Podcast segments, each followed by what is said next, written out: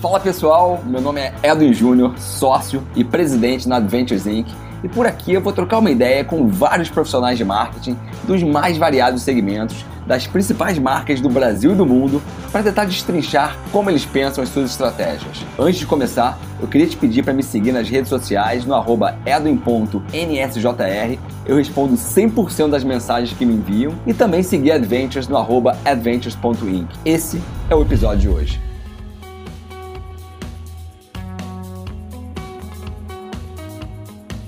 Sabe aquelas pessoas que dá vontade de ser amigo só de seguir nas redes sociais? Então, ele para mim é uma delas. Jornalista, empreendedor, piloto de corrida e, acima de tudo, um grande comunicador, uma das figuras mais versáteis da atualidade.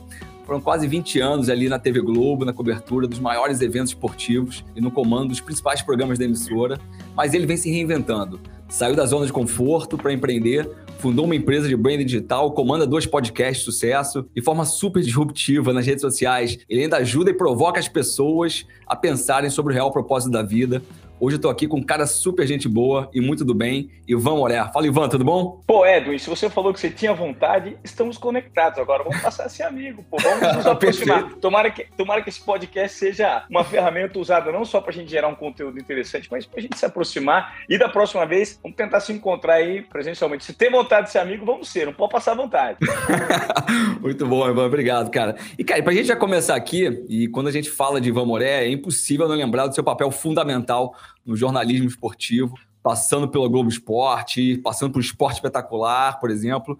E agora, cara, você está apostando um viés de comunicação um pouco diferente, né? Dando palestras, cursos, criação de podcasts, empreendendo. Cara, conta um pouquinho dessa sua migração do, do, de um cenário, talvez ali um pouco, que você estava na sua zona de conforto em termos de uma carreira profissional, e agora, pô, empreendendo nesse Brasil maluco. Ah, é interessante, né? Muitas pessoas me abordam hoje na rua Poxa, gosto muito de você da época do Globo Esporte, mas gosto mais agora. Estou acompanhando o seu conteúdo, adoro o conceito de desobediência produtiva, ouço o seu podcast, você tem me ajudado bastante. Talvez hoje eu esteja vivendo é, um sinal dessa cultura contemporânea que a gente vive e também o sinal de uma realização do ponto de vista pessoal primeiro e depois profissional. Por quê? Porque eu me apropriei de tudo que estava acontecendo é, com o advento da tecnologia. Né? Eu sou de uma época em que os meios de comunicação e a informação não era uma commodity. Hoje a informação é uma commodity. Uhum. O que é uma commodity? Ela está disponível em multiplataformas, em multicanais, e a grande dificuldade das pessoas é justamente curar qual é a informação exata, qual é a informação com credibilidade e é confiável. Mas na minha época, isso não acontecia. É, a informação era centralizada nos grandes meios de comunicação, jornais, revistas, rádio, é, emissoras de televisão, né? E aí, depois que eu percebi que o mundo estava em transformação, uma transformação tecnológica, e hoje que a gente pode chamar de uma transformação analítica. A gente já não vive mais uma cultura digital, nós vivemos uma cultura analítica. E aqueles que conseguirem se apropriar mais dos dados vão sair na frente para apurar esses dados e entender quais são as métricas que vão direcionar o caminho que você precisa seguir. E foi exatamente o que aconteceu comigo. Quando eu notei, lá em 2014, 15, 16, que essa cultura digital era uma cultura forte, que pessoas, necessariamente, independentemente do lugar onde elas trabalham, elas são marcas, eu percebi, poxa, será que a emissora onde eu trabalho está caminhando para o mesmo é, lugar, para a mesma direção que eu pretendo traçar no futuro? E eu percebi que não.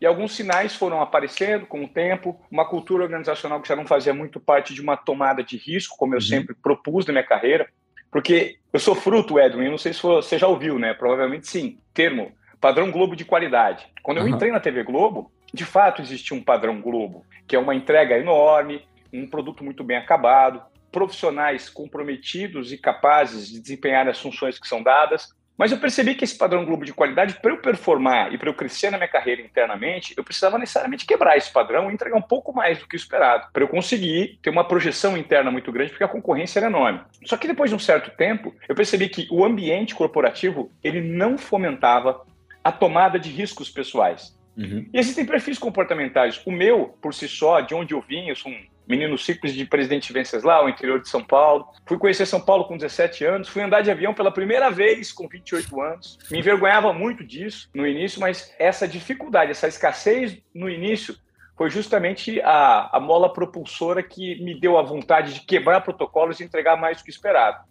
E quando eu notei que o mundo se transformava numa velocidade brutal e internamente eu não tinha estímulos para tomadas de risco, ou seja, que sabotavam aquilo que eu tinha para entregar, aquela vontade de realizar, a, a, a, vontade necessariamente de disruptar mesmo. Eu sempre uhum. quis, né?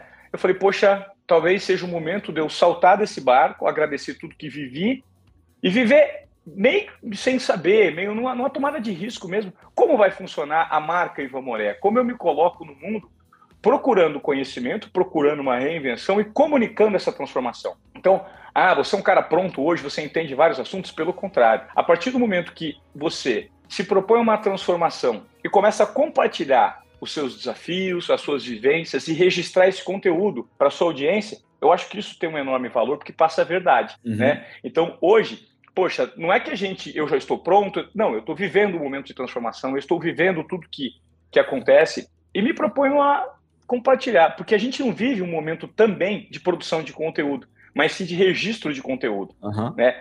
É basicamente o que o Rafa Velar já citou muitas vezes, que a gente já debateu dos nossos podcasts quando gravamos juntos, lives que fizemos juntos. O registrar conteúdo, o mostrar para as pessoas que a grande sacada, a grande felicidade, o grande desafio está na jornada e não no destino, faz parte muito de comunicar esse momento que eu estou vivendo. Então, pô, TV fez muito sentido, me deu uma chancela de credibilidade, e hoje, essa transformação que a gente tem mais ou menos é, noção para onde vai, mas ao mesmo tempo está sujeito a mudanças de rota. E essas mudanças de rota, nesse período de aprendizagem e registro de conteúdo, elas fazem parte, eu acho, é, da construção de uma marca pessoal, né? Caramba, que legal. Isso foi quando? Quando é que foi que você saiu? Você foi para 2015 ali? É, 19. Eu saí em 19, 19, mas eu comecei a perceber em 15, 16 que a migração, né, dos anúncios, ela estava acontecendo pessoal uhum. saindo de TV indo para o digital, pessoal. Então, um empoderamento de pessoas enquanto marcas, enquanto donas do próprio conteúdo, da própria linha editorial e da transformação gerada pelo indivíduo mesmo, que tem hoje uma emissora de televisão na palma da mão. Né? Yeah. A gente pode dizer isso, uma emissora de televisão na palma da mão. Se a gente for parar para pensar que hoje é, uma, uma emissora como, por exemplo, do, do, tamanho da TV Globo, ela foi ultrapassada por um único smartphone. Você imagina o smartphone do Cristiano Ronaldo? Ele é maior que a própria TV Globo inteira, né? Então foi uma disrupção total do modelo de negócio. E hoje o que eu noto, Edwin, uma dificuldade muito grande dos profissionais que trabalham, é, ainda trabalham no segmento que eu atuava, né, da mídia tradicional, de se recolocarem no mercado de trabalho. Por quê? Porque jornalismo virou subemprego. É impressionante uhum. dizer isso. E eu, eu, eu digo isso com pesar. Tá? Eu não fico feliz em dizer isso. Porque todos hoje são produtores de conteúdo e veiculadores de informação. Eu, você, você, você, por exemplo, não é jornalista. Não. Não, não é jornalista, mas você toca um conteúdo como se fosse um jornalista. Há 15, 10, 20 anos atrás, apenas um jornalista era capaz de fazer o que você faz, no meio tradicional de comunicação. Uhum. Né? Hoje não mais. Então, a função jornalista, né, essa ocupação, essa profissão, ela serve de parâmetro para outras funções. O Fórum Econômico Mundial diz que até 2030, metade dos trabalhos realizados hoje, ou melhor, a metade dos trabalhos que vai ser realizado em 2030, das execuções das funções, não foram criadas. E hoje é momento da gente valorizar as funções com alto nível de interação social. O jornalista é um desses uhum. né, de alto nível de interação social. Só que aquele que não se reinventa, não descobre novas formas de comunicação, se adequa às plataformas, tem um público específico no qual ele gera uma transformação, ele fica para trás. Então existem profissões que estão reféns. Por isso a reinvenção é necessária hoje em dia, independentemente uhum. do núcleo, do nicho, do, da sua área de atuação. Isso é fundamental, mas para o jornalista, ainda mais. Cara, super interessante. E você vê, né, por exemplo, é, as emissoras mais tradicionais de televisão, elas, eu acho que elas perderam um, um, um tempo importante, né, tentando entender onde estava a atenção do consumidor. E quando viram, hoje tá, a atenção do consumidor está e, né, nas redes sociais, está nos influenciadores. E eu acho que a, a Globo, né, eu, eu, a gente tem contato com a Globo aqui muito pelo nosso natureza do nosso negócio, e a gente percebe hoje uma, uma, uma, tentativa de mudança de shift, de mindset, só que acho que eles perderam um tempinho ali. Só que, assim, a gente vê, é, por exemplo, Big Brother Brasil. Cara, o Big Brother, ele ali do, sei lá, de 2012 até 2017, 2018, talvez navegou ali por momentos um pouco difíceis e começou a, a ter visibilidade que tem hoje quando entendeu que a atenção do consumidor estava nas pessoas que estavam ali presentes, né? E começaram a, a, a fazer o, o, cruzamento de pessoas, pô, com grandes influenciadores de internet dentro da, da, da televisão e é um pouco para onde o mundo está indo. E aí, cara, você, né, pô, então em 2019 você saiu ali, tomou sua decisão, toca dois podcasts, você, pô, recentemente inaugurou uma empresa de branding digital,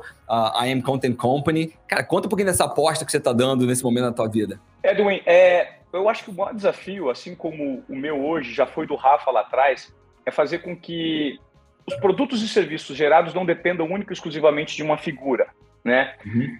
Então, poxa, já ainda dentro da TV Globo surgiu o conceito de desobediência produtiva, que se transformou numa palestra. Então, eu ainda estava na emissora quando a palestra começou a rodar. A palestra deu início ao podcast. O podcast deu início a um treinamento. O treinamento deu início a uma mentoria online, presencial, a uns treinamentos tailor-made. E aí eu estou sentindo a necessidade justamente de dar escala nisso, mas que o conceito de desobediência produtiva e a M Content Company não dependam única e exclusivamente do Ivan. Uhum. Então, a gente está construindo uma série de produtos, está verticalizando algumas áreas, porque a prestação de serviço não pode ser focada numa única exclusiva pessoa, né? Então é basicamente isso. Hoje, eu notei que existe uma demanda muito grande por uma mentoria de comunicação, por uma mentoria de disrupção. Vai um pouco além da comunicação, porque a comunicação é a principal ferramenta para um comportamento de sucesso. Uhum. Mas qual é esse comportamento? O comportamento é o tempo inteiro se colocando numa área em que você é, se sujeita a novos desafios, se propõe a aprender o que existe no mercado e o que existe durante a trilha de uma jornada nova, de uma nova jornada. Então a M Content Company surge justamente para dar vazão, para dar treinamentos online, para dar treinamentos para companhias, para dar palestras de disrupção, para formar novas pessoas dentro dessa trilha de conteúdo de desobediência produtiva que leva como base intuição, confiança e coragem, uhum. para gerar essa disrupção no mundo hoje em que o consumo é distribuído 360. Então, nós estamos nos propondo justamente a montar essas verticais e atender pessoas físicas e também pessoas jurídicas, com esse impacto do desobediência produtiva. Uhum. Então, é, e existe inclusive uma possibilidade muito interessante que surgiu recentemente, e já em junho se torna uma realidade, é uma parceria nossa, nossa com o MIT Technology Review, que é o braço de comunicação da universidade. O MIT tem dois braços de comunicação: o Sloan Review, que é o braço de comunicação da uhum. Escola de Negócios do MIT, e o Technological Review, que é o braço de comunicação da universidade. E nós recebemos uma, uma proposta muito interessante. O MIT nos convidou para a Desobediência Produtiva ser o podcast Powered by MIT. Pô, que legal. Então, nós vamos montar trilhas de conteúdo para empresas, para corporações que querem ter e querem anunciar nas publicações mensais, semestrais e anuais. Então, são trilhas de conteúdo com colunas feitas por jornalistas dentro da casa, são uhum. trilhas de conteúdo de podcasts, é, de colunas, de anúncios. Então, é, uma, é um novo braço que a IM Content já surge né, atuando de uma maneira bem interessante, produzindo esse conteúdo, justamente para gerar disrupção, provocar novas lentes nessa audiência e tentar ajudar com algum insight, com alguma provocação essa é a nossa ideia. Que legal, cara. Vou acompanhar de perto aí a, a, a, crescente desse negócio. E aí, quando a gente fala de, né, sobre. Eu acompanho você já há um tempinho, e, cara, você sempre tenta passar em qualquer postagem sua ou maneira que você comunica, uma mensagem positiva e de otimismo nas suas falas, né? E aí eu tava lendo o livro do, do Alibaba, né, o Jack Ma, o fundador do Alibaba, ele fala que empreender é ser otimista por natureza. E agora, empreender no Brasil, cara, não é para amadores, né? Como é que você está vendo essa, esse momento de empreender? Tem que ter muito otimismo e mais o quê, né? Olha, foi, é tão interessante, porque quando você me fala de empreendedorismo, ele, eu, eu tenho muito como referência o Rafa. Uhum que me, me, encontrou no momento ali, logo na, na sequência. Eu estava assim, novinho, pós-TV Globo, entendendo que era empreendedorismo, colocando de pé o podcast de obediência produtiva. Ele me soltou uma frase que faz muito sentido e que eu estou vivendo na pele isso. Que basicamente é uma, é uma luta de dois assaltos em que ganha quem aguenta tomar mais porrada na cara, né? Isso uhum. faz muito sentido para mim. É impressionante como eu me apropriei dessa frase, eu sempre cito o autor dela no meu podcast, que foi o Rafa, e o quanto as pessoas hoje têm uma tendência muito grande a no quarto, quinto assalto, depois que estiverem todas machucadas, jogarem a toalha. E se você invariavelmente conseguir ir até o, o décimo segundo assalto, quando a luta acaba, ou você vai vencer por pontos ou você vai vencer por nocaute. É basicamente isso. Existe uma tendência muito grande as pessoas desistirem da jornada, porque os obstáculos aparecem por conta de não existir fórmulas prontas. Perfeito. Né? Cara, Empreendedorismo não tem fórmulas prontas. Você precisa necessariamente entender de dentro para fora. Quando o entendimento vem de dentro para fora e não com fórmulas prontas que o mercado apresenta cartilhas, ah, você está sabendo que se você fizer isso você vai ganhar muito dinheiro? Você pode até ganhar muito dinheiro num primeiro momento executando uma cartilha que não necessariamente tem a ver com seus propósitos, uhum. tá? Só que num segundo momento isso não permanece, né? Isso não tem continuidade. Então, o entendimento de que você precisa necessariamente descobrir de forma genuína, verdadeira, qual é o seu objetivo e ter um plano mínimo. Não precisa ser um plano perfeito, mas ter um plano mínimo de atuação e de execução, se propondo a corrigir as falhas num curto espaço de tempo. Isso é fundamental. Eu acho que isso é empreender. Tem muita coisa que dá errado. Na verdade, a grande parte das execuções ela é equivocada, ela dá errado. Só que uhum. ela gera um aprendizado. E esse aprendizado faz com que você tenha cada vez mais confiança do tombo que você tomou e da força que você precisa necessariamente ter para dar a volta por cima. E quanto uhum. mais confiança você tem com os seus erros, mais coragem você tem para apostar em novos caminhos. E aí é que está a solução. Né? É experimentando, é vivendo, é tentando, é se conectando, é aprimorando o networking, é tentando executar o mais rápido possível com as ferramentas que você tem no atual momento e entendendo, poxa, o que, que você precisa aprimorar aqui? Qual caminho você poderia ter tomado que teria um resultado melhor? Uhum. Então, eu acho que a partir do momento que você entende internamente qual é o seu propósito, quais são os seus valores e aquilo que você precisa aprender e colocar em prática para que tenha uma execução um pouco melhor, você começa a acertar algumas coisas e outras. Agora, nada disso acontece, Edwin, se a gente não tiver uma tomada de risco. Todo mundo que eu conheço, a principal dor que eu noto no mercado são pessoas reclamando de falta de motivação, falta de disciplina, não sabem onde, onde encontrar o conteúdo adequado, não conseguem dar o primeiro passo. Tudo isso está vinculado à tomada de risco. Uhum. A partir do momento que você se vê, opa, agora não tem desculpa, eu tenho que fazer, independentemente do que seja, mas eu tenho que fazer. Aí você toma o risco e ao tomar o risco vem o primeiro passo de aprendizagem, vem o primeiro passo de execução Independentemente se você está preparado ou não. Quando você toma o risco, você precisa se apropriar daquilo que você tem no momento e improvisar, e correr, e fazer, e executar. Ah, mas eu não sei se é assim. Faz, que você vai aprender com o uhum. resultado uhum. que você vai ter. Então o empreendedorismo está muito vinculado a isso. Só que o que acontece é que hoje as pessoas não conseguem dar esse primeiro passo porque não querem tomar risco. Por quê? Porque tomar risco dá trabalho, tomar risco dá frio da barriga, tomar risco te gera é, a, a situação de se expor. Né? As pessoas hoje não querem se expor. Existe uma grande dor também, que é a comunicação, mas eu não, eu não sei se eu, se eu vou me expressar, eu não sei se eu preciso levantar a mão, eu não consigo, eu tenho medo, medo de julgamento. Uhum. Todo mundo. Por que, que as pessoas têm medo de julgamento? Tem medo de se expressar, tem medo de revelarem aquilo que genuinamente elas, elas, elas pensam e acreditam. Porque isso é do ser humano. Né?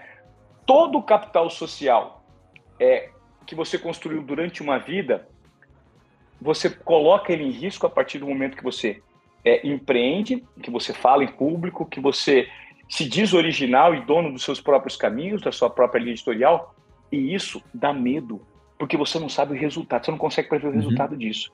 E aí é melhor não para muita gente. Então, dar o primeiro passo e tomar risco talvez seja o mais importante em quem é, de fato quer empreender. Caraca, assim, engraçado que você foi falando ali, pô, ficou passando um filme aqui na minha cabeça de tudo que a gente fez aqui na Adventure nos últimos dois anos. Ele passa muito por isso. E assim, eu, eu era executivo, né, antes de, de estar aqui na Adventures, empreendendo aqui junto com o Rafa, com o Ricardo, com o Gerard. E, e, assim, de fato, uma das coisas mais importantes que a gente faz por aqui, que você falou muito bem, é, é, errar, né? A gente erra muito, porém, cara, não é o, o errar por errar, é errar aprendendo com, com os erros e principalmente ter uma estratégia de longo prazo muito sólida e, e cara, e ser maluco nas, na, em corrigir as de curto prazo. É, eu acho que é aí que, está o grande negócio. Mas assim, quando a gente fala um pouquinho do, do de, de, empreendedorismo no Brasil hoje, cara, eu tenho sentido que as pessoas assim estão menos receosas de, de largar um emprego que, que esteja, um, sei lá, um, um, emprego mais tradicional de anos de uma empresa, como você fez, como eu fiz na minha também, e se lançar para os seus sonhos, né? Por mais medo que tenham, eu acho que os jovens de hoje em dia, eles estão mais propensos a se arriscarem um pouco mais do que quando a gente era jovem, né? Talvez pela internet, pela, pela né, se espelhar em outras pessoas que tenham feito isso no Brasil e no mundo. Você acha que, que a internet teve um papel fundamental para essa mudança de mindset? Porque eu tenho sentido que, principalmente as pessoas que a gente contrata, que para Advent e tudo mais, cara, são pessoas inquietas, né? É, eu lembro que, pô, quando eu tinha meus 18, 20 anos, Cara, meu sonho era entrar numa empresa, eu entrava e assim, para eu sair de lá, ou era demitido, ou era tinha acontecido um negócio muito grave ali para mim, para eu pedir para sair. Mas é, hoje em dia acho que as pessoas estão com um pouco menos de medo disso, né? Talvez por, por ver que, cara, tem muita opção na palma da mão, no celular, talvez, para negócios que não tinham há alguns anos atrás. Né? Super. A internet, ela é predominantemente uma, uma, uma um, um facilitador dessa, dessa possibilidade de mais pessoas empreenderem. Só que, sabe o que me preocupa, Edwin, bastante? É que as coisas não são fáceis e os resultados não necessariamente são imediatos, como a uhum. internet é. Então, tem muita gente que se propõe a empreender e larga o mundo corporativo e cai de cabeça acreditando num sonho, numa jornada perfeita e, e se balizando pelas métricas dos outros, né? É. Poxa, o fulano fez, eu vou fazer igual. Só que aí elas são muito atraídas pelos resultados e não pela trajetória e pela entrega em si. E uhum. é que reside o risco, sabe? Eu, eu, eu colocaria um ponto de alerta, um ponto de atenção muito importante aqui. Empreender não é fácil, a internet não é mágica e não existem fórmulas é, é, que transformam você do dia para a noite. Você vai ficar milionário, como alguns players pregam, sabe? Essa cultura do imediatismo, de resultados imediatos, rápidos.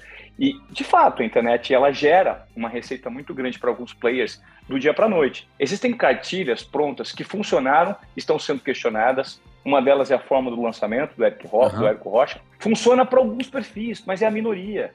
Então, existe uma atração muito grande para que algumas pessoas, é, para que a grande maioria das pessoas passem a empreender, passem a tomar atitudes na internet, decisões rápidas e, e errem.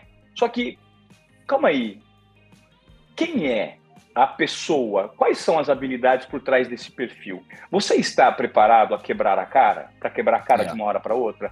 Você acha que, e se você não tiver resultados imediatos, como o mundo hoje entrega? E aí a gente vai criando uma cultura de ansiedade muito grande Tá? A gente vive uma crise de ansiedade muito grande. Então, eu creio que hoje existem conteúdos e referências na internet que, em vez de respeitarem, primeiro, o perfil individual e pessoal, né, soft skills, por trás de cada ser humano, está sempre tentando adequar essas fórmulas mágicas para todo mundo, sem saber qual que é o diagnóstico, qual o perfil de cada pessoa que está por trás desse, dessa função, desse resultado. Então, isso tem gerado uma cultura muito grande de ansiedade. Eu acho que o mais importante é, para aquelas pessoas que pretendem ter uma disrupção na própria vida pessoal e na vida profissional é entenderem, primeiro, o que existe por dentro de cada uma delas e quais são as características que as trouxeram até aqui, se apropriar dessas características e entender de que forma você precisa se aperfeiçoar em um ou outro ponto. Exemplo, quando eu saí da TV Globo, em 2019, eu não estava preparado para fazer tudo que eu estou fazendo hoje. Não, não estava. E aí eu precisei antes de participar desse momento de reinvenção, eu precisei entender que o Ivan era muito bom em comunicação, em algumas habilidades que ele trazia, mas que era muito frágil em outras. E que uhum. eu precisava necessariamente estudar um pouco mais, colocar esses estudos em prática e adaptar para o meu meio. Porque hoje as pessoas confundem muito conhecimento. Só o conhecimento pura e simplesmente vai te levar para outro lugar? Não necessariamente. Porque você precisa se apropriar de uma nova competência. E uma nova competência é formada por conhecimento, aplicação desse conhecimento de forma prática e adaptação desse conhecimento e aplicação de forma prática para o seu ecossistema. Então, antes de você só estudar, você precisa entender que estudar é um dos passos, aplicar o que você absorveu é um outro passo e uhum. adaptar para o seu meio é um outro passo. Então, quando em 2019 eu saí, a primeira coisa que eu fui fazer foi fazer um curso fora do Brasil. Eu tive um, um tempo curto, de duas semanas, é, no Vale do Silício. Fiz um curso rápido em Stanford e estudei oito livros. Peguei referências de pessoas que me davam mentorias individuais, vamos dizer assim, referências de conhecimento, uhum. e estudei oito livros. E esses oito livros, eles estão na minha cabeça, eles têm direcionado todas as minhas ações. Então, não adianta você ler, estudar, é, consumir e não assimilar, porque a vida não é feita do que você consome mais do que você assimila. Uhum. Muitas pessoas acham que estão lendo, estão absorvendo conteúdo. Cara, o cara está lendo, mas ele está seguindo um protocolo que ele não necessariamente está absorvendo aquilo que ele está uhum. que tá consumindo. Ele não assimila, ele só consome, consome, consome. E aí? Está tendo aplicação prática? Porque o mesmo nível de input que você precisa ter é proporcional ao nível de output. Então, assimilou alguma coisa? Se propõe a compartilhar o livro. Faça um resumo do que você leu, compartilhe com algumas pessoas. Pô, você teve ontem um papo super interessante de uma hora com uma pessoa que te ensinou um monte. Um monte. O que, que você aprendeu? Anota uhum. e compartilhe com as pessoas e tenta colocar isso em prática. Então eu acho que vivemos sim uma cultura analítica, a internet fomenta o empreendedorismo é, de uma forma muito forte, só que as pessoas precisam entender o que existe internamente e se apropriarem das próprias características, saberem quais são os pontos fortes, os pontos fracos e atuarem nisso de uma forma prática. Então, assim, assimilou? Coloque em prática. Assimilou? Coloque em prática. E não fique apenas convencido a empreender por resultados de terceiros, por comparações, por cartilhas prontas. Eu acho que esse é o ponto fundamental que muita gente deve levar em conta hoje em dia. Cara, perfeito, assim. E você falou super interessante, né? Porque é, é, eu, eu, costumo ler também bastante e eu, eu tenho tido cada vez mais cuidado é, de não cair nessa armadilha que você acabou de falar, que é ler por ler e não assimilar. Então, talvez do que eu demorar, sei lá, três semanas para ler, eu tô demorando, cara, quase dois meses, porque eu paro, anoto, eu friso, eu anoto no meu bloco de notas e tento, de alguma maneira, colocar aquilo no meu dia a dia. Então, assim, é porque hoje em dia é a quantidade de informação que a gente é impactado durante a nossa jornada do, né, de, de, sei lá, de 16 horas é uma loucura. Então, você tem que realmente escolher aquilo que você quer assimilar ou não. E aí, cara, você é um cara que, é, que você tem, pô, você impacta milhões de pessoas aí nas suas postagens, nos, nos seus conteúdos, nos seus canais digitais, principalmente. E, cara, pra tudo tem, uma, tem, tem seu lado bom seu lado ruim. E, e hoje em dia, quando a gente fala de, né, de, de, de, internet, figuras públicas, existe um, um, receio né, muito grande ali do famoso cancelamento. Né? Cara, como é que você, você se preocupa com isso? Porque, querendo ou não, cara, uma postagem tua impacta milhões de pessoas e milhões de opiniões diferentes. Né?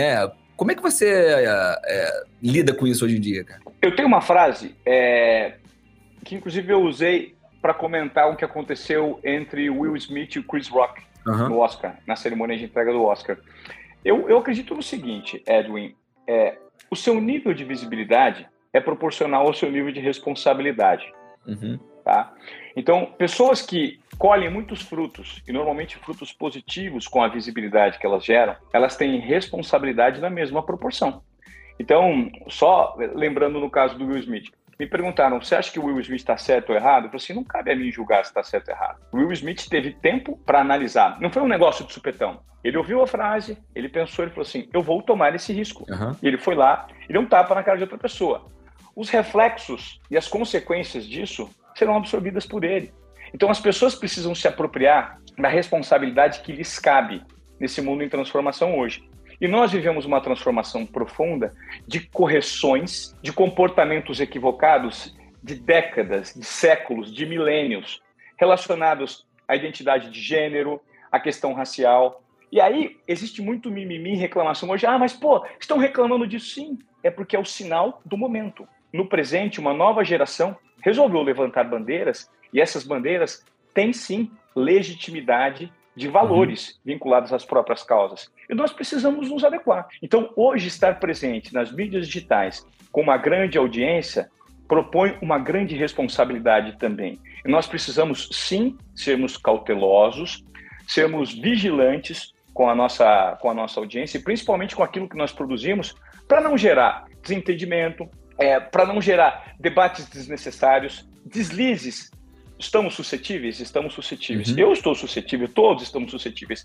Mas a partir do momento que você tem uma intenção e um comportamento para se adequar a, a, esse momento de transformação e você consegue é, explicar quais são né, os pontos em que você quis trabalhar, no caso de algum deslize, tudo bem sabe? Uhum. Agora, todo mundo precisa se apropriar desse nível de responsabilidade. A cultura do cancelamento está aí, existe um tribunal de inquisição muito, muito difícil e, é. complexo de lidar nas mídias digitais, então isso propõe muita visibilidade, muita responsabilidade.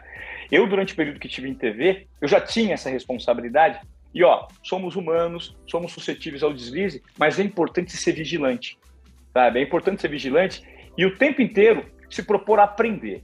Uhum. Ah, mas pô, não pode mais falar palavra tal, não pode mais falar aqui. Não, não se não pode, não pode. Sabe? Tente trazer novos hábitos para a sua cultura, para o seu comportamento e se aproprie disso. Porque vivemos um momento de transformação e todas as grandes pessoas com visibilidade, com conteúdo penetrante, são responsáveis pelo que postam e pelo que falam. É, seria legal se todos os influenciadores tivessem esse pensamento, né? Porque tem, quando você olha assim o, o cenário, é, não só no Brasil, mas mundial, é, talvez, pô, se todo mundo pensasse assim, seria um pouco mais fácil, né? E, e falando de fácil e difícil, cara, é, eu, quero, eu quero migrar aqui pro, pro 2022, né? Então a gente, cara, acabou de sair basicamente ali de, um, de dois anos super difíceis pro Brasil e pro mundo, mas, cara, 2022 ainda, ainda tem muita coisa por vir, né? Eu queria entender um pouco a tua cabeça em relação a isso, até como empreendedor mesmo, porque, assim, o último trimestre, cara, desse ano, vai ser um trimestre, cara, que não vai ser nem um pouco para amadores, né? Temos aí eleições em outubro, Copa do Mundo em dezembro, tem uma guerra rolando, cara, tem Black Friday, tem festas de final de ano. Cara, assim, é, acho que empreender no último trimestre vai ser é, muito difícil, né? Ou a gente vai ter que surfar algumas oportunidades que vão surgir. Mas é, eu acho que o, o Brasil e o mundo né, vai, vão estar assim, é, com os ânimos ali à flor da pele. Né? Olha, quando você começou a falar sobre a quantidade de eventos e vivendo um período pós-pandemia, mas com a, a, chance dessa pandemia voltar, né? A China, lá em algum, algumas cidades, Xangai voltou a abrir, mas estava meio complicado. Você, você percebe a quantidade de conteúdos, de, de, de eventos, de situações, de impactos que nós temos do mundo de fora, né? Sobre a gente? Uhum. E aí, Sim. como que você... Se você se deixar levar por opiniões, por acontecimentos, por avaliações externas, você vira um refém da sociedade. Não é mesmo? É, é porque tem muita coisa acontecendo. Uhum. E aí quem se propõe a empreender se questiona para onde eu vou. Por isso que eu falo sobre a necessidade do fortalecimento interno, sabe, Edwin? Eu tenho estudado recentemente filosofia e isso tem feito com que meu nível de ansiedade baixasse bastante. Porque tudo que a gente vive, enxerga e olha na sociedade hoje, recortando para tudo que nós já vivemos enquanto humanidade, uhum. já existiu em contextos diferentes similares. Né? Eu acho que esse momento de extrema transformação e de uma, uma, uma, conexão muito grande entre o que acontece do outro lado do mundo com a gente, a gente se impacta muito rapidamente por tudo que acontece na guerra, é, nas eleições. Então eu acho que é um momento de um fortalecimento interno, das pessoas darem uma pausa e olharem para dentro de si e entenderem quais são os meus valores, onde eu quero chegar, qual que é o meu nível de transformação no, eco, no ecossistema que eu vivo, no pessoal, no profissional, e qual é o caminho e a trilha que eu preciso seguir. Não está necessariamente mais ou menos um plano de quem uhum. é esse empreendedor que existe por dentro e de que forma os elementos externos podem ou não me impactar. Porque a gente precisa necessariamente também criar uma blindagem sobre tudo que está acontecendo, porque senão a gente enlouquece. Né? Uhum. Hoje a maior dificuldade que eu noto é as pessoas não saberem dar o primeiro passo e não saberem, principalmente, extrair uma fonte de informação, ou seja, fazer curadoria de conteúdo adequado. Sim. Por quê? Porque tem muito. É complexo você escolher que caminho a seguir se você for refém só do mundo externo. Por isso, poxa, práticas como meditação, práticas como é, exercícios físicos, o estudo de algo que te leve a entender melhor quem é você, sabe? As uhum. pessoas hoje estão perdidas. Elas estão muito reféns desse mundo externo, externo, externo, por conta do cenário que a gente vive. Então, eu acho que é, esse final de ano é um momento de bastante reflexão, né? De entender quais são os seus genuínos e verdadeiros valores, qual é a transformação que você precisa gerar e fazer um mapeamento interno mesmo. O que, que vale a pena o que não vale a pena. Poxa, esse cenário de polarização política é das coisas mais chatas que eu já vi na minha vida, cara. É o tempo inteiro. Você sai, ou você, ou é, ou é ferro ou é fogo, ou é 8 ou 80, ou é amor ou é ódio. Não existe bom senso, não existe uhum. é, um, um, a pessoa se sujeitando a ouvir o ponto de vista do outro. Parece que a sociedade, com o tempo, está cada vez mais se distanciando em correntes é de pensamento, né? E a gente fica meio refém disso tudo, se você não é no grupo A nem no grupo B. Mas você pode necessariamente ser do seu grupo, com os seus valores uhum. internos, né? Com a sua com a sua ideia em relação a transformações. Então, eu acho que é o momento das pessoas se voltarem um pouco mais para si e deixarem de ser impactadas por tendências que não necessariamente as representam, né? por correntes ideológicas que não necessariamente têm um futuro que faça sentido.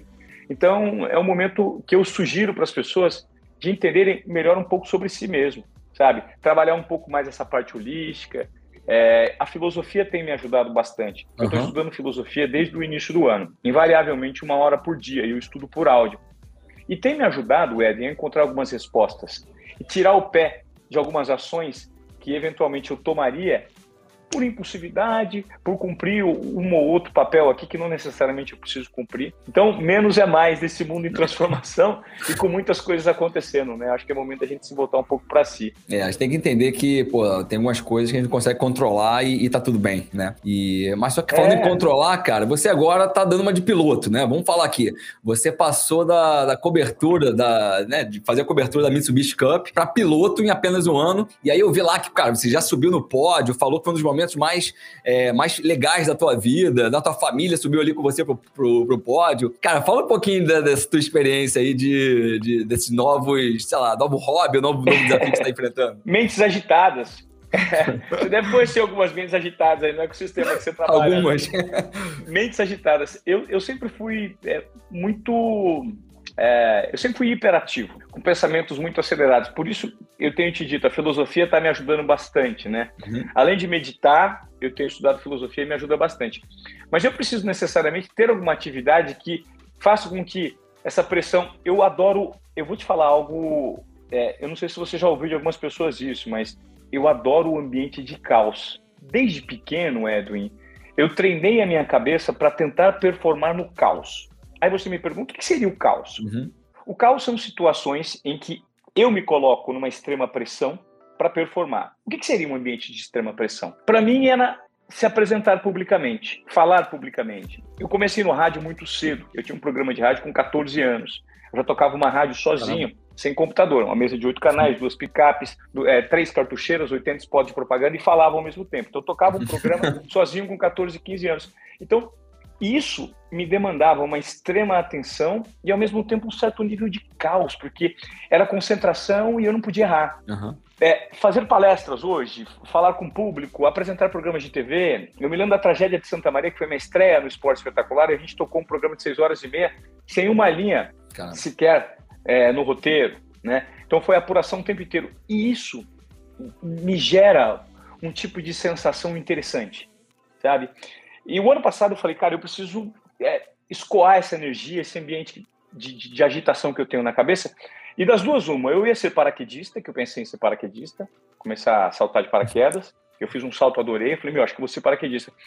Só que, concomitantemente a isso, no ano passado, a Mitsubishi Cup me convidou para ser é, embaixador da categoria. Porque precisavam fazer um rebrand, precisavam comunicar a modalidade de uma maneira mais interessante. Me contrataram, eu fiquei um ano como embaixador da categoria, participando Explica das provas pessoal, apenas da comunicação. Cup Explica o pessoal o que é a Mitsubishi Cup. A Mitsubishi Cup é, é a principal competição de rally, é uma, é uma, são sete etapas que acontecem no ano, no interior de São Paulo, e é a principal competição de rally off-road do Brasil. Né? Não é uma etapa só, são sete, é, o, é diferente dos sertões, que é, um, é, uma, é uma, uma vez por ano. Então, durante sete dadas distribuídas no ano, é, cerca de 55, 60 pilotos competem é, no rally de navegação, mas é um rally de velocidade. Então, é um piloto e um navegador que correm pelas, pelas fazendas de São Paulo por velocidade, é performance. O ano passado eu fui embaixador da Mid Cup e esse ano eles falaram, Ivan, a gente gostaria de renovar contigo. Eu falei, mas espera aí, em vez de vocês renovarem comigo como embaixador, acho que eu quero ser piloto. Aí me perguntaram por quê. E aí eu vou te explicar por quê. O ano passado eu dei uma volta. Uhum. Eles têm uma experiência a cada etapa que você pode dar uma volta rápida mesmo sem ter experiência nenhuma, ao lado de um navegador profissional. E o ano passado eu dei. E depois que eu terminei essa volta rápida, o cara falou assim, cara, onde você correu? Né? Eu falei, não, mas eu nunca corri ali, eu fiz, velho. Ele falou, mas eu achei que você tinha corrido. Porque não é possível. Você, você tem um pouquinho de habilidade. Eu falei assim, uhum. você tá falando sério? Ele falou assim, cara, se eu fosse você, eu apostaria. Acho que você poderia ser piloto. Porque se você nunca correu, eu vi algo interessante. Uhum. Eu falei, então tá bom. Aí esse ano, adoro desafios, me colocar em risco, ambiente caótico, lembra? Começamos com ambiente caótico. Falei, pô, eu queria andar de pular de paraquedas, cara. Talvez esse piloto de rally seja uma emoção interessante. Cheguei pros caras e falei assim: em vez de vocês me colocarem como embaixador, eu quero ser piloto. Vocês me dão um carro e aí eu vou atrás de patrocínio para fazer operação e, e, rodar esse ano. Uhum. E deu certo. E aí, na primeira etapa, a gente já conseguiu ficar em quinto lugar. Na segunda etapa, a gente ganhou. e aí, esses caras são ruins né, na categoria, o cara já estreia e ganha. A gente, colocou, a gente colocou pessoas de 10, 12, 15, 20 anos que já andam no rally, que já correndo setores para trás. E acabou dando certo. Eu peguei um navegador muito bom. E o fato é, o nível e exigência de concentração e adrenalina Sim, uh, Edwin. Imagina. Cara, eu, eu sou o cara que anda de moto em São Paulo, tá? Uhum. Só pra você entender como funciona a minha cabeça. Ontem, Eu saí da Zona Sul e fui para a Zona Norte, fui e voltei duas vezes. Eu coloco um som, e você fala assim, Vamoré, você é um imprudente. Eu adoro andar no corredor costurando. Não é costurando de forma imprudente. Não, não é costurando de forma imprudente. Eu tenho uma moto legal, que tem um freio legal. Eu respeito todas as regras de trânsito, só que eu ando rápido. Porque é o meu nível de agitação uhum. mental. São perfis comportamentais. Eu percebi que isso me gera adrenalina, me gera um pouco de. É assim que eu consigo relaxar no dia. O que uhum. para muitas pessoas é um, um, baita esforço, uma adrenalina em excesso, para mim é uma maneira de eu me encontrar ali numa maneira tranquila, levitar, sabe? Uhum. Então eu adoro esse ambiente caótico, é o meu perfil. E acabou surgindo a Meet Camp na minha vida e eu tô adorando. Cara, você falou um negócio, esse foi um negócio super que eu me, me também me, me, encontrei ali.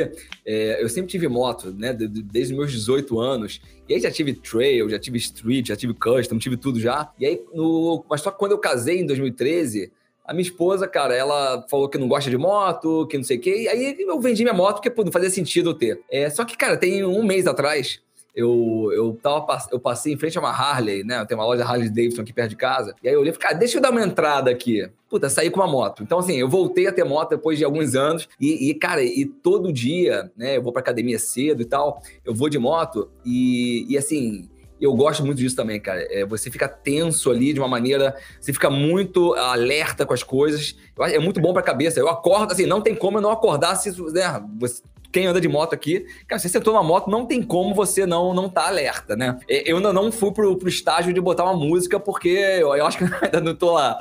Mas é, cara, super, super, curioso. E aí, cara, assim, né? Você falou que quantas coisas você já, já tá fazendo hoje em dia, piloto de, da Meet Cup, é, você falou um pouquinho sobre né, filosofia.